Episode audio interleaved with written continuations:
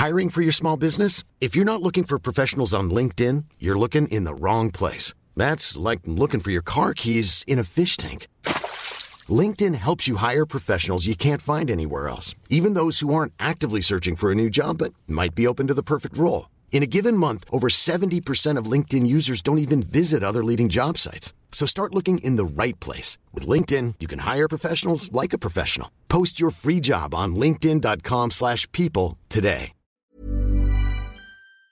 La tiranía venezolana de Nicolás Maduro inhabilita políticamente, sin seguir ningún tipo de procedimiento judicial, a la candidata de la oposición que supone una mayor amenaza para el régimen chavista. María Corina Machado.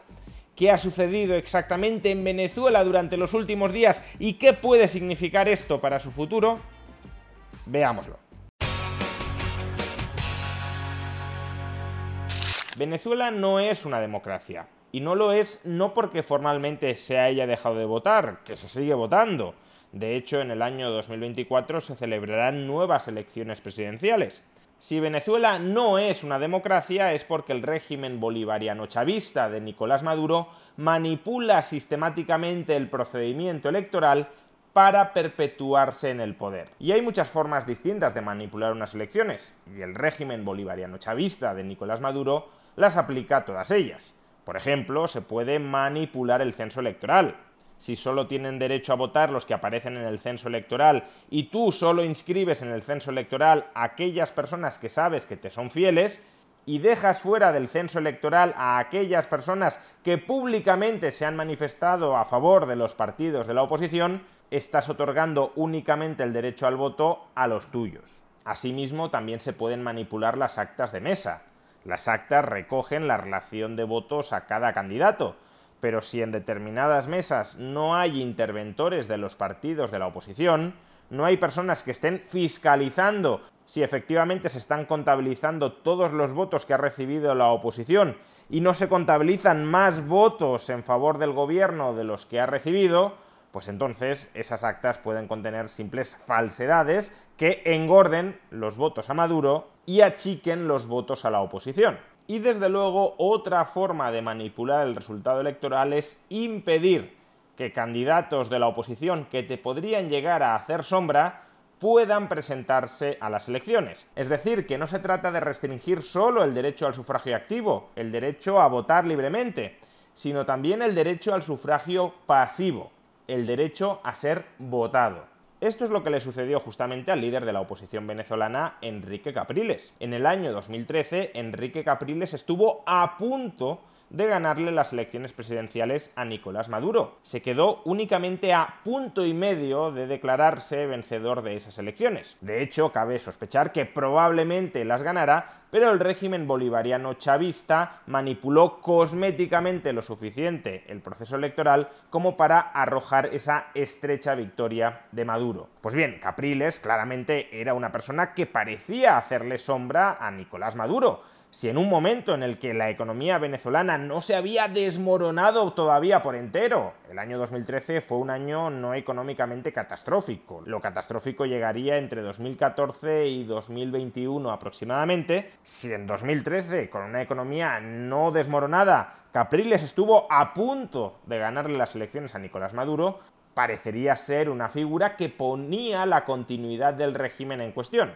Pues bien, en el año 2017 la Contraloría General de la República, que es un organismo administrativo, no es un tribunal y mucho menos un tribunal independiente del poder político, la Contraloría General de la República, es decir, los criados de Maduro, inhabilitaron a Enrique Capriles para ocupar un cargo público durante 15 años. Es decir, Enrique Capriles no puede ocupar ningún cargo público, tampoco presidente de la República, hasta el año 2032. ¿Y cuál fue la excusa oficial para inhabilitarlo?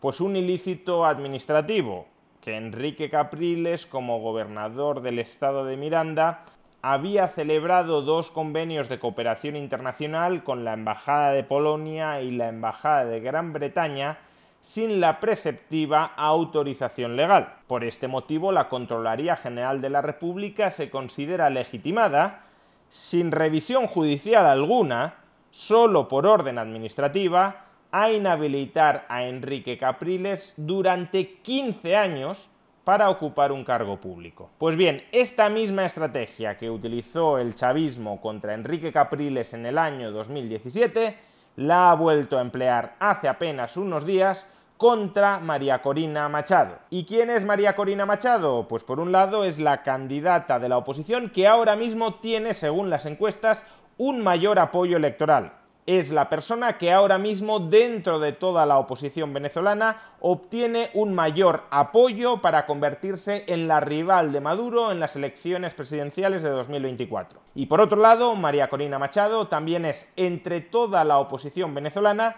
aquella que mantiene un discurso más firme y más frontalmente combativo contra el chavismo y contra todo lo que representa el chavismo, es decir, un estatismo autocrático completamente desbocado. En este vídeo del año 2011 podemos verla enfrentándose directamente con Hugo Chávez y acusándole de robar por estar expropiando la propiedad privada de los venezolanos sin además ningún tipo de compensación. Es decir, que más que una expropiación era una confiscación. ¿Cómo puede usted hablar de que respeta al sector privado en Venezuela cuando se ha dedicado a expropiar, que es robar?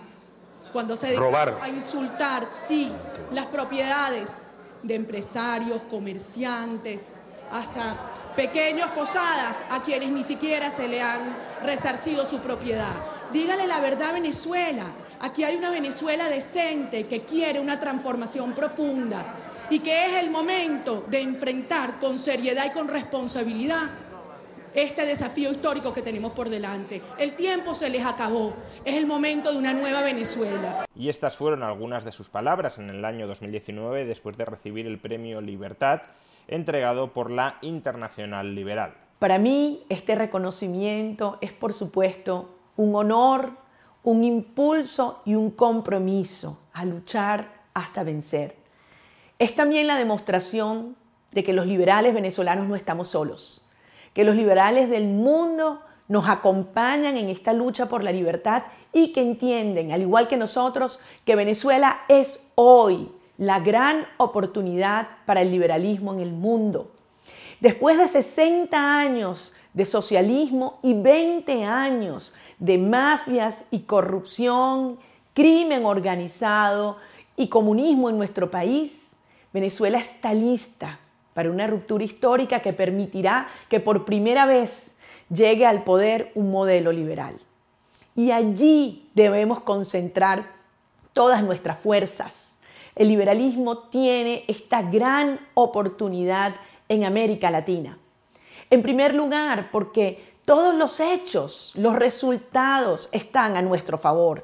La devastación que ha provocado el socialismo en este hemisferio y la oportunidad de generación de riqueza con la libre iniciativa, el Estado de Derecho y los mercados abiertos. Los hechos están a nuestro favor y tenemos que fortalecer una narrativa irresistible y sexy que por otra parte le llegue a estos jóvenes que en Venezuela y en nuestras naciones están cansados de socialismo y controles y que saben que solo impulsando estas ideas liberales podrán tener una nación que compita con cualquier otro país desarrollado en el mundo. Es por eso que hoy Venezuela representa esta gran oportunidad de pasar con un modelo liberal en pocos años de una nación donde prevalece la impunidad a una nación donde impera la justicia, de una nación sometida a la opresión a una, a una nación en donde la libertad individual es el valor superior. Y desde luego de una nación sumergida en la miseria y en la pobreza, a una nación próspera y rica.